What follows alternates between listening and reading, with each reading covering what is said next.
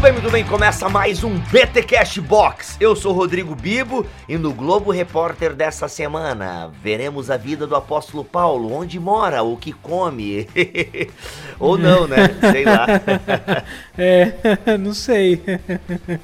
É, eu sou o João Guilherme, o João da Box e se Paulo vivesse hoje, ele enviaria e-mails. Olha aí, gente, mais um BTcast Box para você aqui somando ao time de BTcasts na casa bibotalk.com. Você tem conteúdo. E João, eu não participo desse papo aí, mas parece que o convidado mandou benzaço acerca da vida e o legado do apóstolo Paulo. É isso aí, Bibo, mandou bem pra caramba. Tive uma conversa muito legal com o Elder Nozima, é um pastor presbiteriano que está morando em Nova York e está fazendo um mestrado lá no RTS. O cara é aluno do Tim Keller, cara. Ah, então ele. É, ah, legal, é. É, é, é, quase, é quase ser aluno do Gamaliel, né? Olha. Então, assim, o, cara, o cara manda bem, ficou, ficou muito legal a conversa. Hein? Da hora. Gente, é o seguinte: uma pequena mudança aqui no BTCast Box. Acabou a abertura, nós vamos direto para o conteúdo e no final do programa nós teremos aí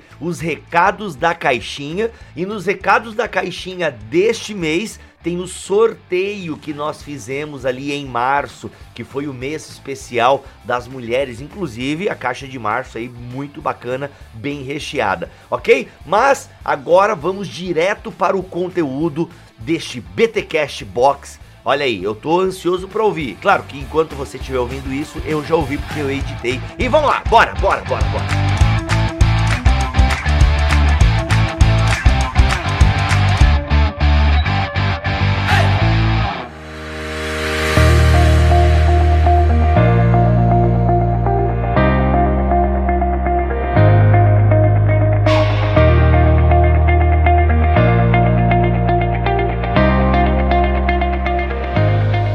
Bem, muito bem, muito bem, muito bem. Vários, vários muito bem para receber meu querido amigo Elder Nozima, direto de Nova York. Aqui não é, não é a Globo News, mas nós temos também a nossa Manhattan Connection, não é? O... Aliás, eu diria que é Queens Connection, né? Exatamente, é. João. Estamos falando aqui diretamente de Nova York. Né, estudando, é, meu nome é Elder, estou estudando lá no Reform Theological Seminary de Nova York com o Tim Keller. E é um prazer poder estar aqui para conversar com vocês sobre o apóstolo Paulo. É, é, uma, é uma alegria sempre, é um privilégio falar de Paulo, porque ele realmente tem uma importância grande, sem esquecer do que o próprio Paulo quis enfatizar de que o, é, a centralidade deve estar em Cristo, né? Como você disse na sua devocional da revista deste mês. É, exatamente, assim, é, o apóstolo Paulo ele tem uma importância muito grande para nós, porque ele, ele é a pessoa que define mais claramente o evangelho de Cristo Jesus. Não é que sem o apóstolo Paulo a gente não pudesse ter a compreensão, por exemplo, de que Jesus Cristo morreu pelos nossos pecados. Você já imaginou como seria complicado a gente entender a salvação pela graça, o, o papel do sacrifício de Jesus, se a gente não tivesse os textos do apóstolo Paulo, João? Ia ser muito mais difícil. É, é, o Paulo tinha uma habilidade muito grande de expressar ideias profundas em frases curtas, né? É muito impressionante essa. Temos vários exemplos. Romanos é, tem muitos é, versículos famosos, conhecidos, porque trazem uma ideia forte, uma ideia inteira por meio de uma frase curta. É, Gálatas, Colossenses, é, Colossenses 1 tem, é, é um exemplo muito grande disso, né? muito, um exemplo muito perfeito disso. E realmente Paulo tinha uma habilidade grande que com certeza foi usada por Deus em favor do reino, né? Exatamente. Exatamente. Inspiração divina do Espírito Santo, né? Uma coisa maravilhosa isso. É, é, então, tem a, tem a inspiração divina, mas tem também a habilidade humana de Paulo que Deus usou, né? Afinal, ele teve uma educação diferenciada, né? Digamos que se, se Paulo vivesse nos nossos dias, ele seria, teria sido aluno do RTS e estudado com Tim Keller, né? É, exatamente, exatamente. É, a Bíblia fala né, que Paulo ele estudou aos pés de Gamaliel, né, que foi um dos grandes rabinos do século I, então ele aprendeu, ele teve uma educação também privilegiada, porque ele era cidadão romano, aprendeu muita coisa da, da cultura greco-romana também, Então, realmente, ele também teve uma educação especial que com certeza o Espírito Santo usou para produzir essas obras maravilhosas que são as cartas do apóstolo Paulo. Sim, é, ele Gamaliel é, é uma figura bastante reverenciada é, na literatura não bíblica, né? na, na, na historiografia do período de Jesus, Jesus é, posterior a Jesus, da igreja primitiva, ele é reconhecido como uma pessoa muito importante. Então, quando Paulo cita ou diz que foi educado aos pés de Gamaliel, ele é, não é por menos né, que, que ele faz isso, é, é justamente porque já havia um reconhecimento da importância dessa figura. Né? E e o próprio Paulo é interessante que ele, mesmo jovem, já fazia parte da cúpula ali do, do métier, né, da, da nata. É, apesar de ser um ambiente de anciãos, ele jovem, por ser brilhante, já estava no meio dos rabinos. E isso mostra o, o quão diferenciada, vamos dizer assim, era a capacidade dele como judeu e, e, como ele nas palavras diz, como perseguidor da igreja, né? Exatamente. Inclusive a gente pode ver é, no livro de Atos dos Apóstolos, na condenação de Estevão, que Paulo ele estava presente, né, no momento que o Sinédrio decidiu que que Estevão deveria ser condenado à morte. E isso sinaliza que Paulo, então, provavelmente tinha um assento lá no Sinédrio, que era a instância máxima do judaísmo daquela época, e, e provavelmente ele era jovem, talvez cerca de 30 anos de idade, e isso mostra o quanto ele se destacou realmente acima de praticamente qualquer judeu que tinha a mesma idade que ele. Isso mostra o zelo, o conhecimento e também o nível de comprometimento que Paulo tinha com o judaísmo antes de se converter, na época que ele ainda era conhecido como Saulo, né? E esse, é um, esse comprometimento é um traço da personalidade dele que fica muito evidente no comprometimento dele com a fé cristã, né? De, de não abrir mão, de ser aguerrido. Eu tenho a impressão de que Paulo era um cara com uma personalidade forte, né? Eu, eu, a imagem que eu tenho dele é de um cara sisudo, assim, uma pessoa. É, não sei se chega a ser mal-humorada, mas aquele cara mais fechado na dele de uma personalidade forte e determinado, né? não, não abria mão dos seus ideais, das suas convicções, e eu acredito que isso foi essencial para ele exercer o papel que exerceu de plantador de igreja, de líder da igreja entre os gentios, né? Porque, rapaz, a oposição que esse cara sofreu nas igrejas, aquela igreja de Corinto, a igreja para dar trabalho, eu vou te não, falar, hein? Talvez isso ajude a gente eu a ver. Eu, eu não sei se eu tinha a, dado conta, na não. Na verdade, cara. a personalidade de Paulo é um pouco mais complexa do que a gente imagina. É claro que ele era uma pessoa muito séria, muito devota, é, muito sisuda, né? Como você, como você mesmo falou, João. Mas Paulo também tinha uma paciência que às vezes a gente não, não percebe. É, a gente fica, às vezes eu fico me perguntando que pastor que teria o amor que Paulo teve para poder exortar os coríntios em duas cartas, né? Até em mais, porque na, na teologia a gente vê que ele escreveu pelo menos mais uma carta para a igreja de Corinto, talvez mais duas. E Paulo, ele mesmo assim foi paciente, ele tinha, ele conseguia abordar desde os problemas que eram mais significativos até aqueles que não parecem tão significativos para nós hoje, mas que ele teve paciência para poder explicar. Então a gente vê que Paulo ele tinha esse lado sério, mas ele também era muito amoroso, ele era muito pastoral, ao contrário do que da caricatura que as pessoas fazem do apóstolo Paulo nos dias de hoje, uma caricatura de que ele era só intolerante, de que ele talvez fosse machista. Mas se você lê a Bíblia considerando o contexto histórico da época, a paciência que Paulo teve com certas situações, a gente vê que ele realmente era uma pessoa é, diferenciada, assim, que ele não era só seriedade, ele também era um apóstolo muito amoroso. É, eu, eu acho que isso fica evidente mesmo, o esforço que ele tinha, né, para o esforço não, como ele demonstrava né, o amor e a dedicação. Ele, ele é muito claro em algumas, algumas cartas em dizer que a, a, as pessoas daquela igreja, apesar do trabalho que elas dão, são como filhos, e ele chora por elas, ele quer ver a alegria delas, ele quer se alegrar nelas, né? Isso é muito interessante que ele fala aos coríntios, ele fala, eu não quero, eu não quero que ter tristeza a parte de vocês, eu quero que, que sentir alegria e quero dar alegria a vocês. Então, é, isso é um, um aspecto é, muito, muito interessante mesmo que, que Paulo, eu acho que ele lidava com suas crises e buscava desenvolver o caráter de Cristo. Isso é uma lição muito importante para nós. Mas nós temos algumas questões na vida de Paulo que são curiosas. É, a primeira delas, talvez a mais importante, é que Paulo foi é, educado, além de ter sido educado por Gamaliel no judaísmo, ele foi educado pelo próprio Cristo, né? apesar de considerar a si mesmo como um nascido fora de tempo. É, ele, a gente conhece o relato em Damasco, mas a gente às vezes, as pessoas talvez às vezes tenham dúvida de como funcionou essa relação de Paulo com Cristo é, no, nesse período de discipulado que ele teve aí com Cristo ressurreto. Como é que funciona isso aí, o Helder? Ele ficou 3 anos, ficou 14 anos, ficou 17 anos, 11. Para onde ele foi? O que, que ele fez da vida?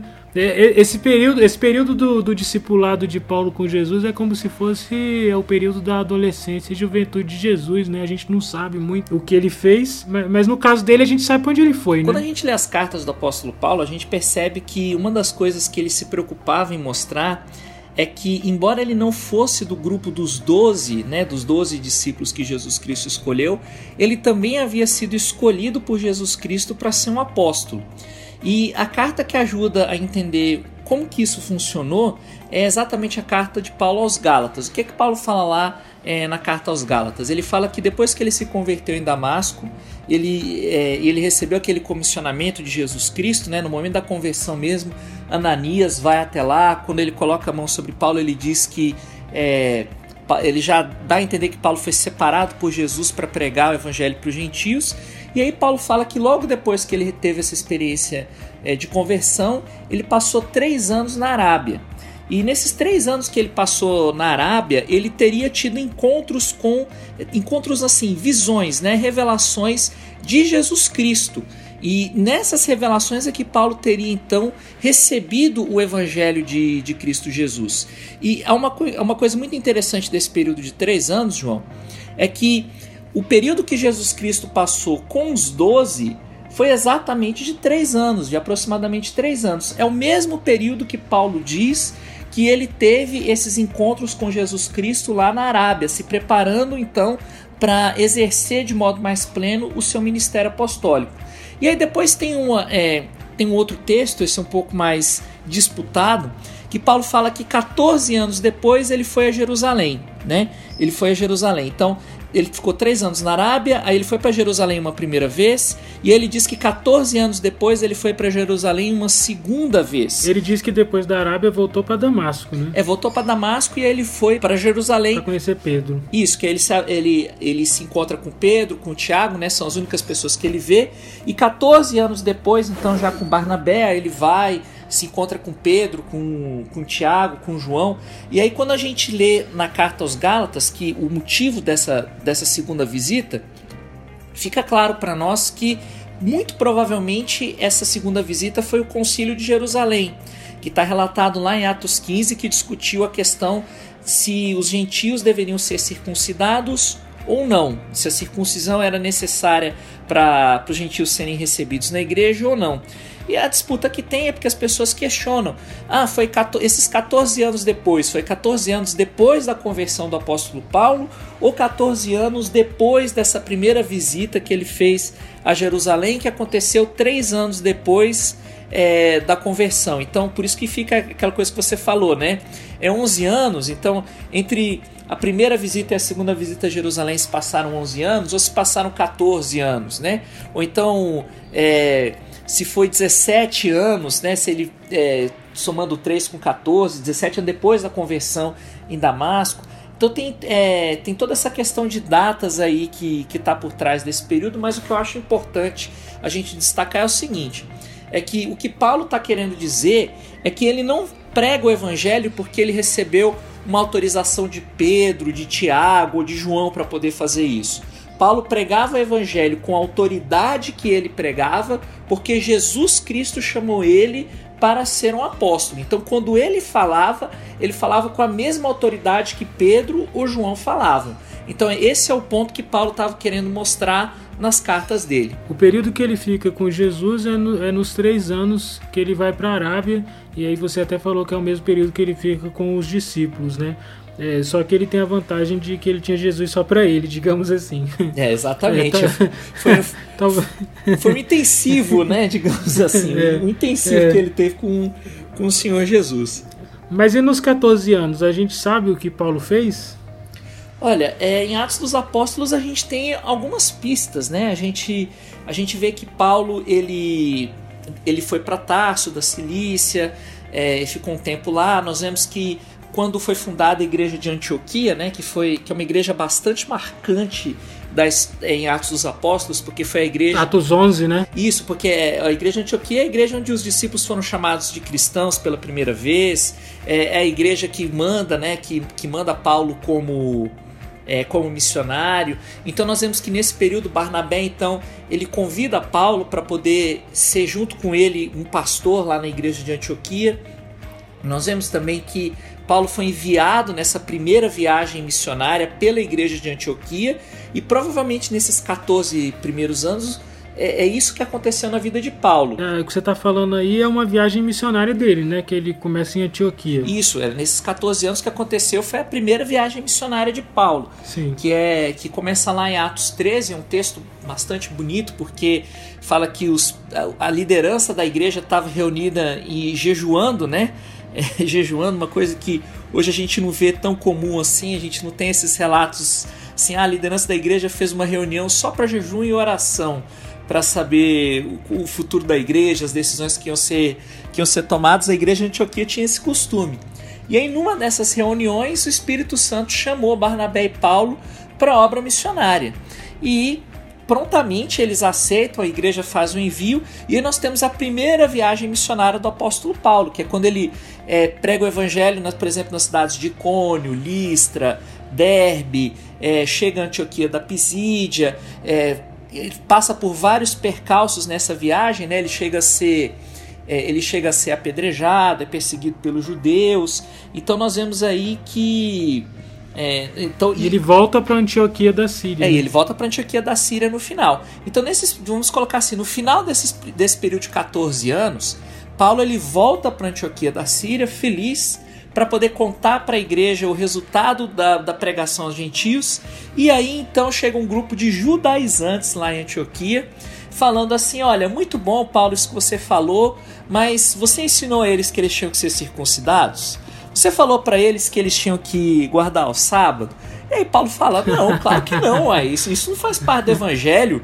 E começou então a briga lá entre eles, e aí é a, e por causa dessa briga que eles vão até Jerusalém para poder levar a questão aos apóstolos e aos presbíteros lá em Jerusalém e decidir, afinal de contas, qual é o que Deus exige dos gentios para que eles façam parte do povo de Deus. E aí, então, 14 anos depois, a segunda visita dele a Jerusalém é o Concílio de Jerusalém, que está lá em Atos 15. Sim, essa visita dele, essas, esses lugares que ele visitou na primeira viagem são os lugares que é, é, é, essa região é a Galácia, né? Isso é, quando fala lá de Icônio, Listra, né, até Antioquia da Pisídia, é, são igrejas que, no, que nós entendemos que são da região da Galácia, né?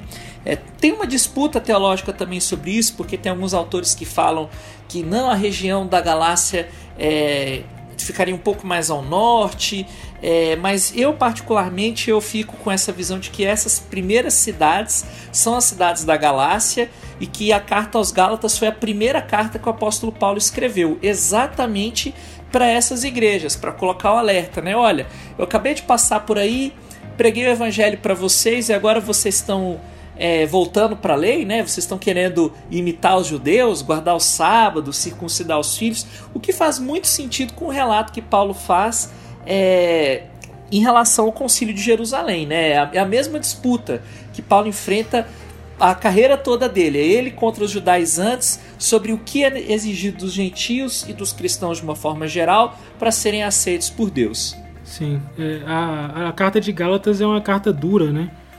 Ele ele faz é, é isso é a carta que eu, eu, é carta... eu sei que tem a Gálatas e Filipenses a gente pode comparar que um é muito mais amorosa que a outra né é, é Gálatas não che... Gálatas não chega no nível primeiro Coríntios ah não né, mas ali de, não, repreensão é mas mas é uma carta dura, uhum. assim, ó.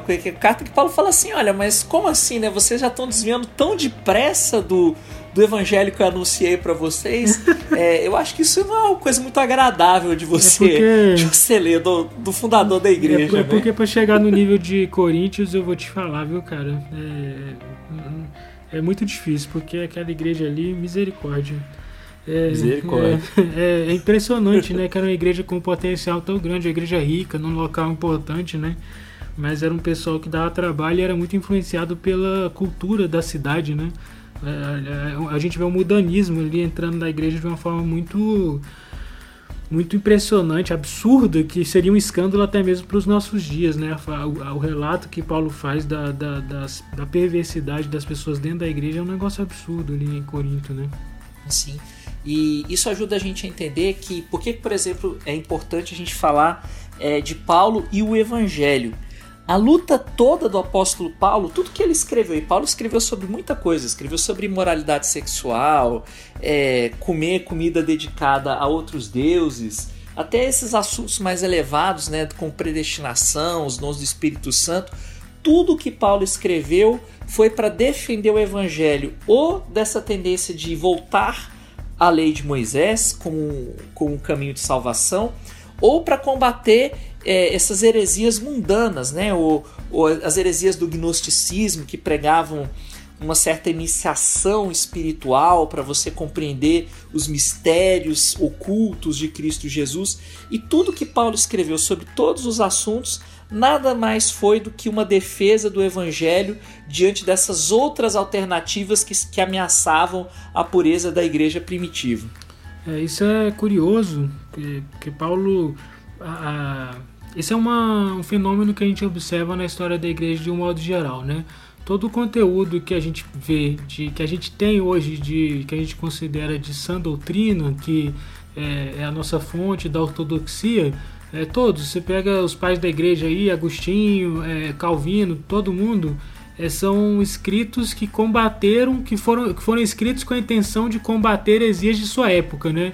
Então você, você numa época está combatendo Pelágio, né? Noutra época, enfim, está combatendo outras outras linhas e, e, isso em Paulo é muito presente, né? De ele combater pessoas que se opunham ao evangelho que ele estava pregando e isso chega até nós por meio da, da exposição do verdadeiro evangelho, né?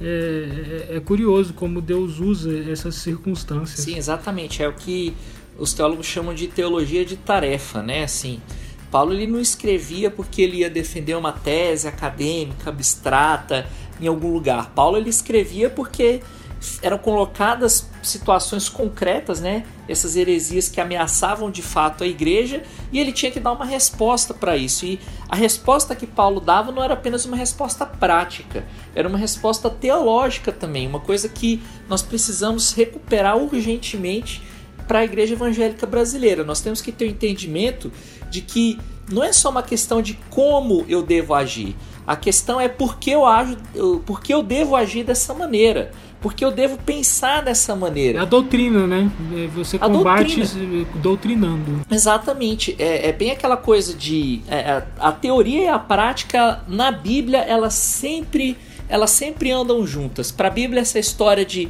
ah eu sou um excelente teólogo, mas na minha vida cristã pessoal eu sou um grande pecador. Isso para a Bíblia não existe. Paulo é um bom exemplo disso. Toda solução é, até para questões que para nós são extremamente práticas. Por exemplo, eu posso comer uma comida que foi oferecida a Afrodite lá no templo de Afrodite. Hoje o que o cristão quer ouvir é só sim ou não. Mas Paulo ele era mais profundo do que isso. Antes dele dizer sim ou não, ele explicava por quê, o que estava por trás daquilo ali, se tinha é, se tinha alguma realidade espiritual por trás do sacrifício ou não, para depois ele dizer se sim ou se não. É uma lição que a gente precisa recuperar, né? Que os pastores, particularmente nos dias de hoje, nós precisamos recuperar isso para o nosso ministério. Que não é só uma questão de dizer, é uma questão de ensinar a igreja a entender o evangelho. Importante lição que fica de Paulo para os pastores de hoje, né? Uma herança que deve ser preservada e alimentada. É, mas, mas a gente também encontra fenômenos de pessoas que é, vão interpretar Paulo e vão ter Paulo como fonte da sua produção teológica. É lógico que a gente está falando de Paulo aqui, a gente está falando da Bíblia, mas o nosso foco é Paulo como um autor, né? É um autor das cartas. Então, as pessoas vão estudar Paulo e às vezes surgem teorias que vamos dizer que são no mínimo esquisitas. O nosso autor de abril da Box é, ele, ele diz que ele fala sobre o dispensacionalismo paulino. Aliás, essa é uma dúvida que eu tenho. Eu não conhecia esse dispensacionalismo paulino. É, é, eu conheci lendo esse livro. Você já tinha ouvido falar disso, Eldo? Olha, eu já tinha ouvido falar.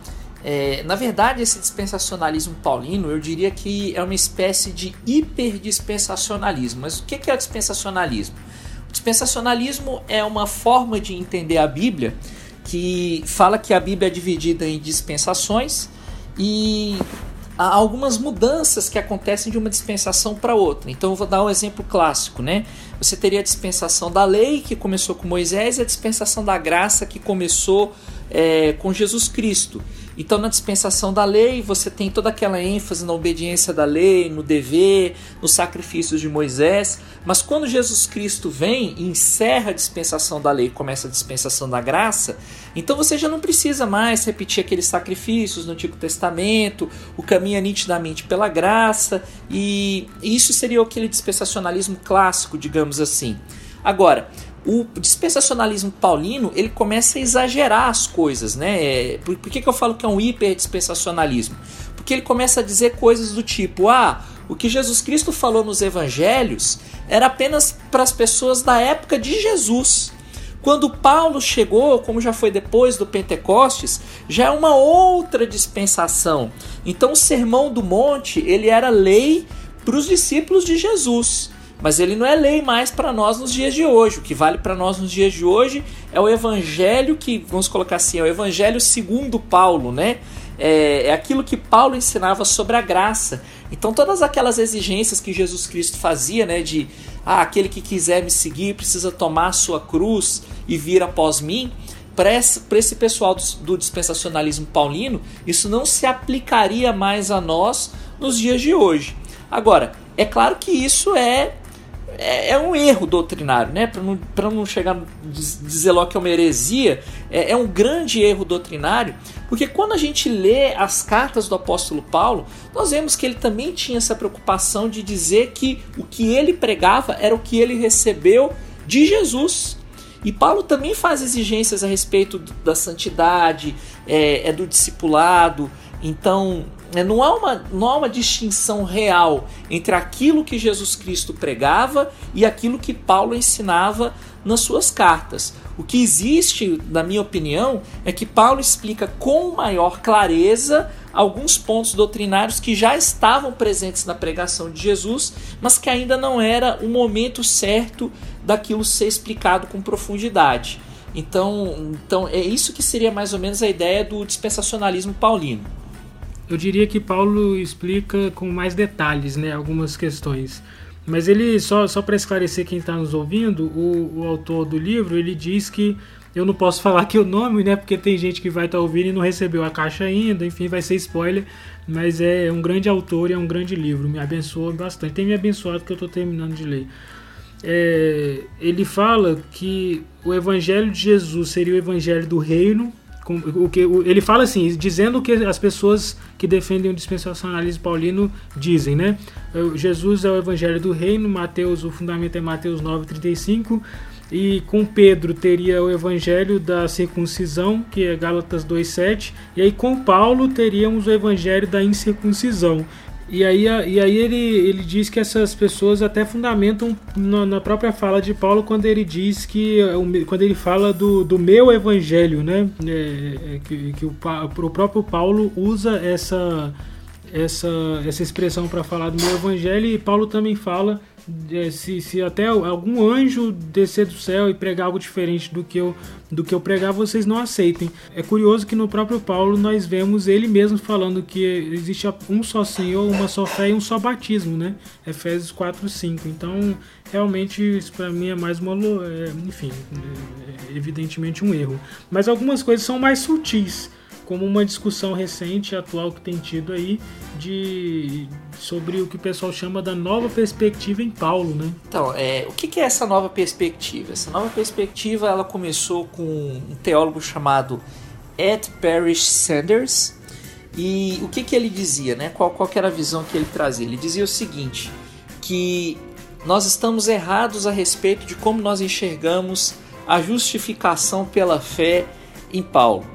Né? Você sabia disso, João? Você sabia que você está tá errado na sua visão sobre a justificação pela fé? Rapaz, se eu tô errado, Lutero também tá. E se Lutero tá errado, a gente tá enrolado, viu? Tá, exatamente. Você chegou no ponto, João. É o seguinte, o que, que a nova perspectiva fala? Ela diz que é, quando Martinho Lutero leu a carta aos Romanos, aquela aquele famosa passagem né, de que o justo viverá pela fé, que Lutero ele teria projetado sobre o apóstolo Paulo a angústia que ele, Martinho Lutero, sentia no momento da conversão.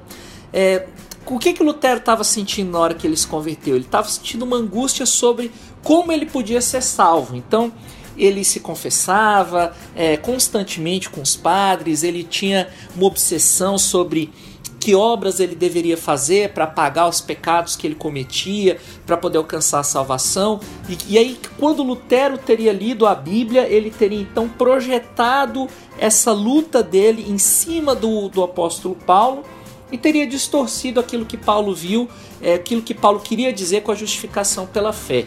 O que, que a nova perspectiva fala? A nova perspectiva ela diz o seguinte: que o que Paulo combateu não era a ideia de salvação pelas obras, que o que Paulo combatia era apenas o fato de alguns judaizantes insistirem que os gentios deveriam é, receber marcas nacionais do judaísmo. Que marcas seriam essas? Ah, para você ser recebido pela igreja, você precisa guardar o sábado. Para você ser recebido pela igreja, você precisa ser circuncidado. Para você ser recebido pela igreja, você precisa adotar as mesmas leis dietéticas que os judeus seguem. Então eles dizem que o que Paulo combatia não era uma visão de salvação pelas obras. O que Paulo combatia era apenas a obrigatoriedade de você guardar o sábado, ser circuncidado e se abster de certos alimentos para ser recebido na igreja. Agora, é, tem um problema muito sério com isso. Tem um problema muito sério, porque existem alguns versículos que Paulo ele fala claramente: olha, a salvação é pela graça, ela não é por meio de obra nenhuma. Para quê? Para que ninguém se glorie diante de Deus. É, então Paulo ele coloca, é, não apenas é, em Efésios, mas ele diz em outro momento que o homem é justificado pela fé, independentemente das obras da lei. É, quando a gente lê a, as cartas de Paulo, nós percebemos que as obras que Paulo, que Paulo fala não são apenas a guarda do, do sábado, a circuncisão. Paulo diz lá em Efésios 2,10, por exemplo, que nós fomos criados em Cristo Jesus para as boas obras. É óbvio que essas boas obras que Paulo está falando ali são é, o cumprimento da lei de uma forma geral, de uma forma moral. É, boas obras seriam você é, cuidar do próximo, boas obras seria você promover o ministério da reconciliação entre as pessoas, boas obras são a prática da caridade, entre muitas outras coisas que são recomendadas pela palavra de Deus. E aí vem aquela história. Se o pessoal da nova perspectiva está correto, isso significa que Martinho Lutero, João Calvino e todo o protestantismo tem interpretado a Bíblia de uma forma errada há uns 500 anos, né? A gente está no ano 501 da Reforma Protestante, então isso significa que durante 500 anos nós entendemos errado a justificação pela fé e muito provavelmente isso significa que a Igreja Católica esteve correta na sua maneira de interpretar porque o que a Igreja Católica pregou durante muito tempo é que você é salvo pela fé, mais a, a prática das obras. Que é uma coisa que, segundo a nova perspectiva, Paulo não teria nada contra isso. Paulo teria contra só o sábado, a circuncisão, é, a dieta, essas coisas serem colocadas como obrigação. E nós protestantes insistimos que a salvação é somente pela fé. Né? A salvação é pela graça por meio da fé, efetivada por meio da fé. As obras, elas fazem parte da nossa santificação. Elas são a nossa gratidão. São resultado, né? Isso, é o resultado da nossa fé, a nossa gratidão a Deus pela salvação que nós recebemos. Mas ninguém é salvo porque obedeceu a Deus. Né? Eu acho que isso se choca bastante com aquilo que o próprio Paulo ensina sobre o poder do pecado sobre o ser humano. Paulo falou que não há nenhum justo, né? Não há nenhum justo sequer citando ele cita isso, isso citando o Antigo, Antigo Testamento, Testamento. para poder é. para poder colocar esse ponto. Então, é quando nós vemos isso, se a nova perspectiva está correta, é, ao meu ver, isso atinge mortalmente o, o, protestantismo, aquele princípio do, do sola fide que nós adotamos, que a salvação é somente por meio da fé. E se o sola fide é, é destruído, é abalado, então muito provavelmente todo o edifício do protestantismo fica abalado também. Então esse debate da nova perspectiva é uma coisa muito séria, é, é um debate que tem consequências muito mais profundas do que as pessoas imaginam.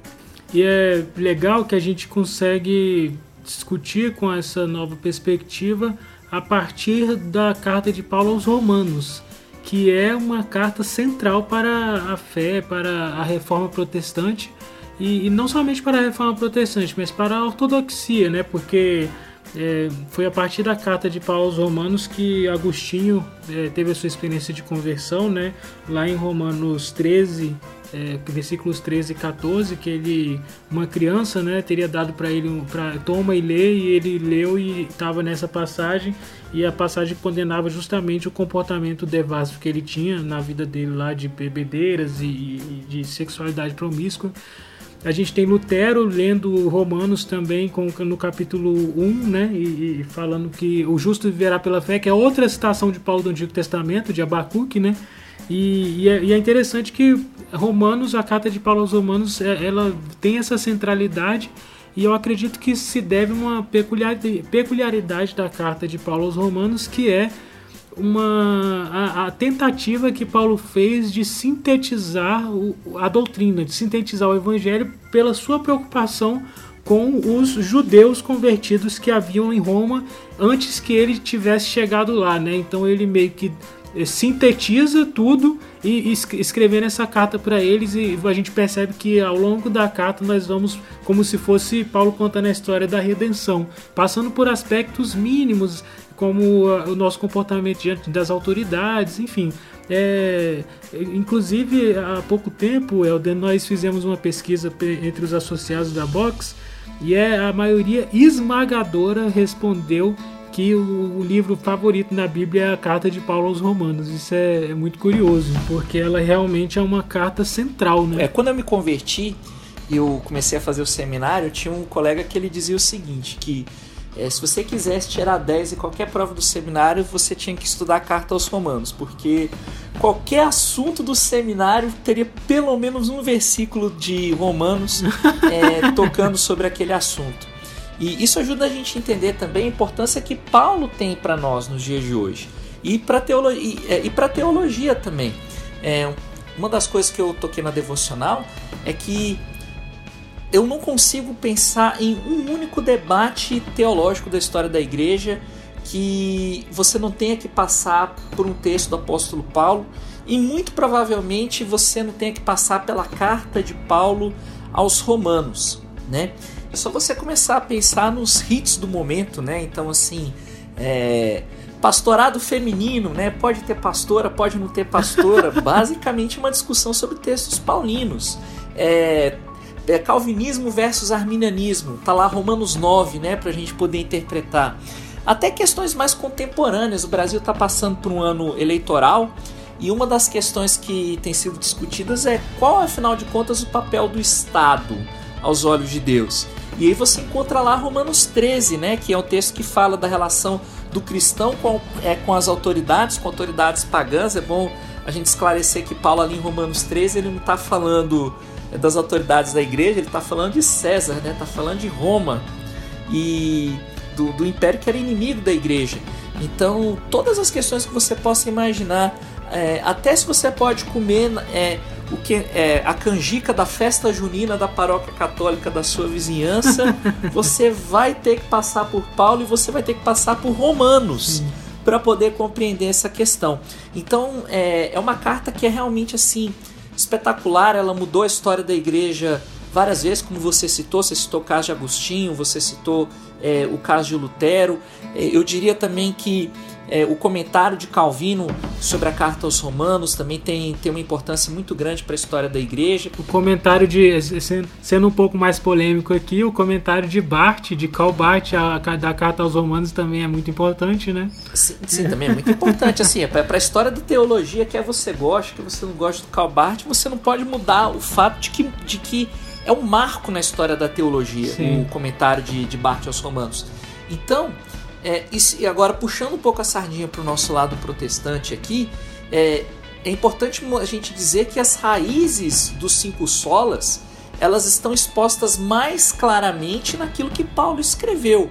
É, o protestantismo ele não é algo que surgiu em 1500 assim do nada, né, de um delírio do Martinho Lutero. Não, ele é reflexo de uma reflex... É, é, ele é o produto de uma reflexão teológica que vai desde a época de Agostinho, Agostinho que começou a falar, a refletir sobre, por exemplo, a providência de Deus, a predestinação.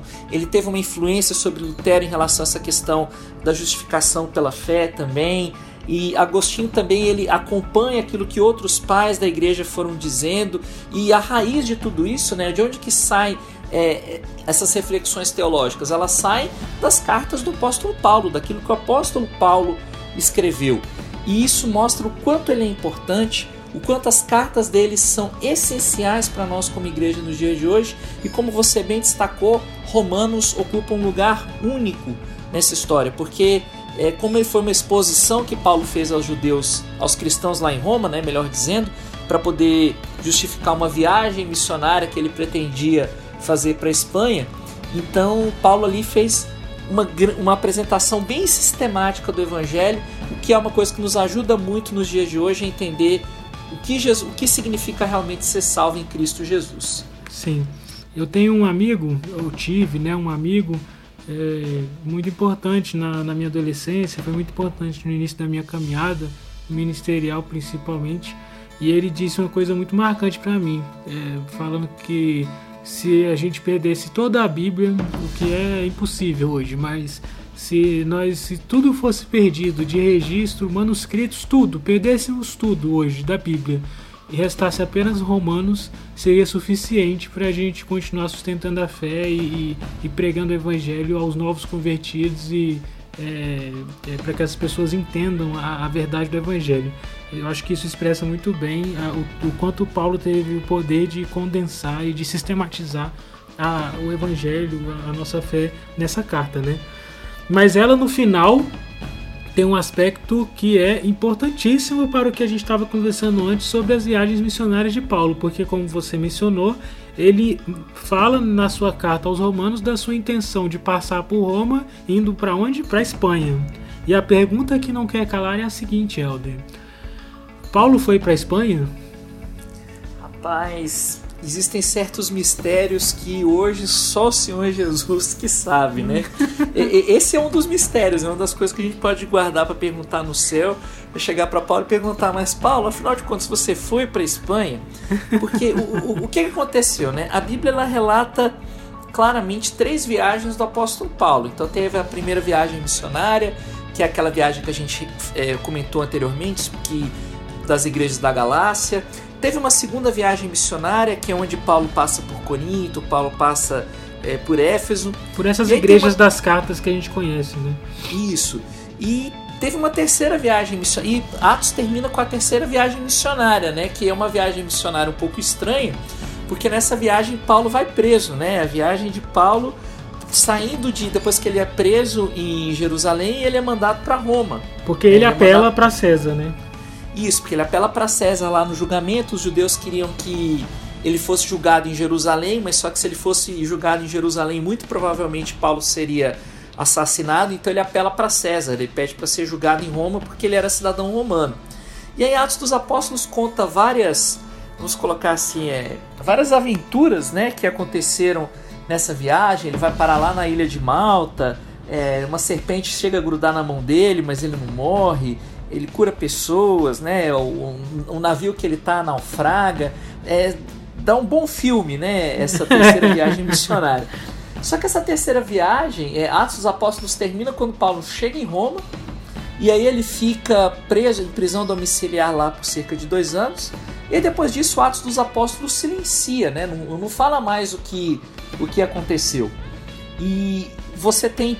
E aí você tem Romanos dizendo né, que Paulo queria ir a Roma porque ele queria ser enviado pela igreja para a Espanha. E o que nós sabemos é o seguinte: é que depois que Paulo passa por esse período de prisão domiciliar em Roma, ele é solto.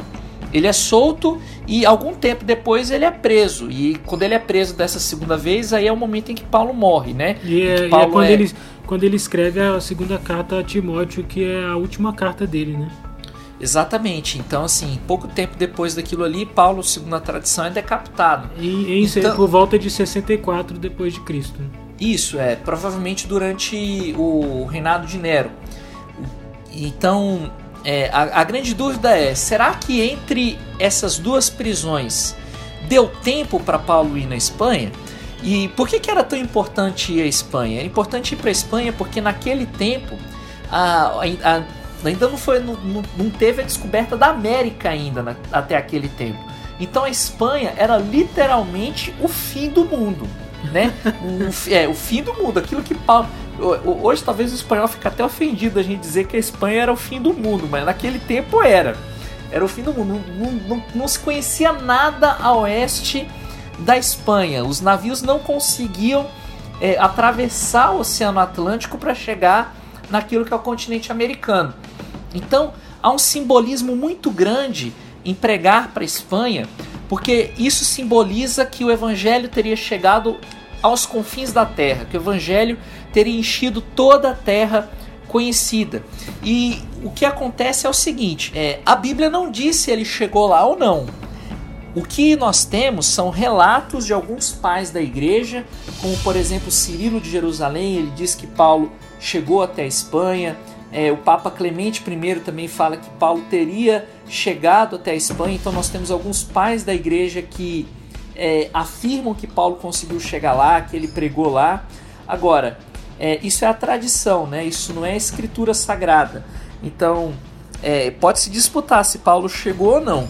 Eu particularmente eu prefiro pensar que ele conseguiu esse objetivo da vida dele, que depois que ele foi solto, a igreja de Roma ajudou ele a chegar até a Espanha, ele pôde pregar o evangelho é, lá e assim ele então cumpriu o objetivo da vida dele, que era testemunhar de Jesus Cristo realmente em todo lugar onde fosse possível. Então, é, dormir com essa ideia né, de que ele conseguiu levar o evangelho tão longe, que ele foi usado por Deus para levar o evangelho tão longe, é algo que, que dá esperança para nós nos dias de hoje.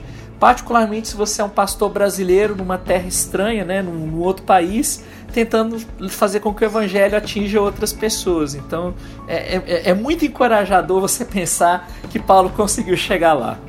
Sim, eu também gosto de pensar que Paulo fez essa quarta viagem missionária, não relatada na Bíblia, que ele chegou na Espanha e pensar que isso, independente de ele ter chegado ou não na Espanha, que a vida de Paulo é estimulante e é muito inspiradora para nós. E eu espero que as pessoas que estão nos ouvindo aqui até o final possam se sentir encorajadas, inspiradas com a vida de Paulo, que é uma vida tão, tão bonita, tão intensa, cheia de tantos desafios. Ele apanhou muito, literalmente, em favor do Evangelho, mas ele teve o privilégio também de ver coisas que não deveriam ser reveladas aos homens, né? E Paulo realmente é um personagem é, de muito bom para se estudar e, e, que com certeza a sua vida e a sua, o seu legado nos ensinam muito. Então eu, eu espero que, que este episódio, este, este BTcast Box, sirva para que as pessoas se sintam estimuladas a estudar a Bíblia, a ler as cartas de Paulo, a ir atrás né, de ler a carta, né, saber qual foi a circunstância, onde Paulo estava quando escreveu, por que ele escreveu, porque eu acho que isso enriquece muito, nos acrescenta e, e com certeza vai, vai nos estimular a sempre aprender mais da palavra do Senhor, o que nunca é demais e o, o que nunca é ruim, né? nunca há tempo ruim para aprendermos mais da palavra de Deus que são esses escritos de Paulo que chegaram a nós, mas sabemos que são é, palavra inspirada pelo Senhor. Então, é, eu espero, Helder, que você seja é, encorajado pelo Espírito Santo na sua empreitada atual, que é plantar uma igreja para brasileiros num país estranho. É, não tão estranho, né? Porque a cultura é muito conhecida por nós, mas é, verdade, é, é mas, mas é estrangeiro de uma forma ou de outra, né? Então, é, é, e não somente você, mas todos que estiverem nos ouvindo aí, que a internet não, não, não tem limites, né? Onde quer que as pessoas estejam nos ouvindo, que a vida de Paulo seja uma inspiração. Eu gostaria de terminar lendo uma, um trecho, já que a nossa. O mote deste programa foi o nosso livro de abril da Box, e, e, e é, é um livro muito bom eu gostaria de terminar lendo um trecho que destaca um pouco o que eu falei no início sobre a capacidade de Paulo de, de expressar ideias profundas de forma clara e concisa. Ele diz assim, o autor, na página 31 do livro, é bem no início. Ele fala assim: o apóstolo Paulo tinha o dom extraordinário de revelar a mensagem do Evangelho em poucas palavras, claras e bem escolhidas. As suas epístolas são repletas de resumos brilhantes, com a extensão de um versículo apenas. Cada um desses textos fundamentais é diferente dos outros. Cada um tem um destaque próprio que enfatiza algum aspecto essencial das boas novas. Cada um deles é capaz de por si só constituir uma declaração poderosa da verdade do Evangelho. Ou seja, se colocados todos juntos, teremos a estrutura de um entendimento amplo da doutrina bíblica da salvação. Então é, eu acredito que tá aí, Paulo é esse personagem importante para nós, usado por Deus e que deve nos inspirar com a sua vida, com a sua obra e com o seu legado que, que chega até nós. Né? Verdade. É, uma coisa que eu acho interessante é que Paulo ele é um bom exemplo para nós do que que é uma pessoa que realmente se entrega completamente a, a Jesus Cristo, porque ele é um teólogo profundo, né, como, como esse texto que você leu brilhantemente coloca, mas ele também foi um missionário espetacular, ele foi um, um pastor amoroso, é, ele foi assim uma pessoa que teve experiências, eu diria, místicas profundas, né, porque não é qualquer um que é ensinado por Cristo Jesus, esse é o privilégio realmente único que ele teve ser ensinado diretamente pelo Cristo ressurreto. E por qualquer medida que você possa olhar, você vê como o evangelho da graça de Cristo Jesus foi generoso na vida desse apóstolo e todos nós devemos ser gratos a Deus pela vida dele, por aquilo que Jesus realizou por meio de Paulo. E eu espero que esse BTcast ele inspire você que está nos ouvindo a viver o evangelho de uma forma integral como Paulo viveu, que é um evangelho que transforma não apenas a mente, mas o Evangelho que transforma também o coração e que se materializa nas obras que nós fazemos. Essa é a minha oração é, para mim e para você que está ouvindo esse BTcast também. É isso aí, muito obrigado, Helder. Muito obrigado pela sua participação. Você contribuiu demais, acrescentou. Que Deus continue te usando, que você possa ter um momento muito bom de estudo aí e de plantação de igreja proveitoso e com certeza você vai voltar aqui outras vezes, já está convidado. Tá certo. É, eu que agradeço, João, agradeço a você, agradeço ao Bibo, agradeço a Deus pela oportunidade de estar batendo um papo aí com vocês. E se um dia você estiver aqui por Nova York procurando uma igreja é, para brasileiros, não esqueça de considerar a Igreja Presbiteriana em Nova York aí no seu coração. Vai ser um prazer poder receber vocês e ser abençoado por você e abençoar a vida de você também que está nos ouvindo aí. Obrigado.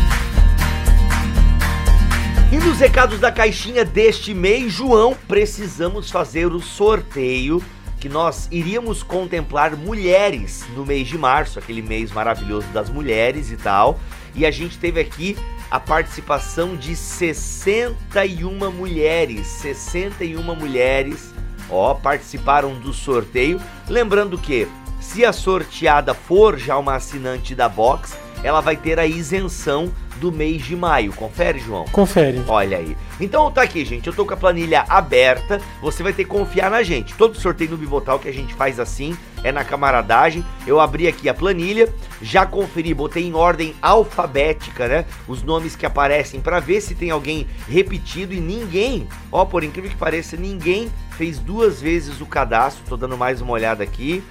Natália Oliveira, Natália Regina, não, ok, ok. Beleza, tudo certo. Então nós temos aqui 61 mulheres. Abriu random.org botei do 2 ao 62. Vamos então generate the number e olha só, o número 5. Vamos ver na planilha quem é o número 5. Vamos lá, muito bem. Muito bem. Número 5. Amanda Sales Villagra. Villagra. Parabéns, Amanda. Tá aí então, Amanda, que mora na rua. É, não vou falar, hein? Amanda, é o seguinte: vamos estar mandando um e-mail. Isso. É, olha aí, ela vai ganhar uma caixa, né? Vocês vão ver nos arquivos aí se ela já é assinante da Box. Caso ela não seja, vai ter a experiência de receber. E vocês vão mandar o quê? A caixa de março pra ela, João? É isso aí. Ó, caso ela não seja assinante, né? Ó, dois livraços, muito show de bola. Então tá aí, gente. Participe quando a gente tiver sorteio aqui na box. Participe, porque você ganha, é certeza. A caixinha vai chegar na sua casa. E quais outros recados temos aí para falar, João? Bibo, temos para falar sobre a caixa de maio, para premiar quem ficou aqui até o final ouvindo este podcast. A caixa de maio vai ser muito legal, vai ser sobre igreja. O tema vai ser igreja. Opa! Então você que você que se interessa aí por esse tema, igreja, você não perde por esperar porque vai ser um livraço de um autor muito respeitado nessa área de plantação de igrejas e vai ficar coisa fina, cara. É, coisa dá pra gente mesmo. adiantar a editora pra premiar a galera que ficou aqui no podcast? Não. Não, não, porque senão Ah. a pessoa vai descobrir o livro. Esse pessoal é terrível, cara. Ah, esse pessoal é ligeiro, né, velho? É, não. Mas tá aí. enquanto não, a gente vai divulgando ao longo do mês. Uhum. Ô João, e já nessa caixa que a gente vai ter umas novidades aí, além da revista, vamos ter um plus aí, como é que é? É, vamos, vamos. Em maio a gente vai ter um conteúdo extra bem interessante, escrito por um cara aí que, que a galera não conhece muito, mas tem muito talento, o rapaz. E vocês vão gostar. Ah, e tem a ver com igreja, É, né? é. Que bom, fechou Uma com o tema parceria ainda, da inclusive, Box né? com, com né, um pessoal aí que começa com BT e termina com Book. Isso, olha, e essa parceria entre a Box e a BT Books, meus amigos, terão muitos frutos, se Deus quiser e assim isso aí, permitir. é e é isso aí. claro, né, gente, se vocês gostarem, né? Eu sei que quem ouve o Bibotal que gosta da gente, mas o público da Box precisa aprovar também para que a parceria continue. Começamos muito bem, né, João? Com o Nicodemos. Muito bem. É, não, com certeza. Foi É, sensacional. não dá para ter o Nicodemos todo ano, todo semestre, né? mas, mas a gente vai ter muita coisa boa. E sabe o que é legal, João? Que a partir desse novo produto da caixa, eu diria assim, a gente pode revelar muita coisa boa, né? Então, Com certeza. ó, as pessoas podem se Com surpreender. certeza, com certeza. Muito bom. Vai, vai ser conteúdo de qualidade, isso as pessoas podem estar certas. Uhum. Então, é, ma- é mais conteúdo bom a- com a box agregando. E assim. João, conteúdo inédito e exclusivo da Box. Eu acho que esse é o grande tema, é o grande coisa, sabe? A gente, além de ter a parceria com as editoras, de sempre entregar um lançamento na caixa, vamos ter conteúdo exclusivo. Isso é muito massa. Tem muita coisa legal feita, preparada e preparando também. Ainda vão vir muitas novidades esse ano. O pessoal que, que ficar com a gente vai com certeza aproveitar demais. Estamos Muito. juntos e Uhum. pode esperar que vamos ter mais, muito mais BTcasts este ano. É Olha aí. Ô, João, aqui ó, a gente tá gravando, eu não, com- não combinei nada contigo. Mas podia rolar um sorteio, né, esse mês aí, que a galera acho que ficou mal acostumada. Podia É. rolar um sorteio aí, né? O que tu acha? É. Fazer mais um sorteio aí da box? Fazer mais um Pra- sorteio Agora box. geral, pros homens poder participar também. Pros homens Não, também. beleza, vamos Olha fazer aí. pra geral então, para os homens não se sentirem é, é, Isso. depreciados. Olha aí. Macharada, viu? Eu penso na galera, penso no geral, eu penso na igreja. Olha aí, É, eu penso na é, igreja, é isso que é aí. composta por homens e mulheres, servos e servas, né? Isso Muito aí. bom. Vamos, vamos sortear o quê? Um kit, uma caixa? Uma caixa de abril que- pode ser. Opa, olha aí. Ó, e a caixa de abril foi top, hein? Top, top da balada. É, olha aí. Então, gente, caixa de abril, mesmo esquema. O formulário tá aqui na descrição deste BTcast Box. É só você preencher. E daquele jeito, se você já for um assinante da Box, você ganha uma isenção no próximo mês aí, junho ou julho, tá bom? É isso, João? Mais alguma coisa? Não, é isso aí. Então tá bom, acesse o site da Box 95, box95.com.br. Os links estão aqui na descrição deste episódio e até o mês que vem, se Deus quiser e assim permitir. Fiquem todos na paz do Senhor Jesus. Associe-se. Não é amém, é associce. Valeu, falou, gente.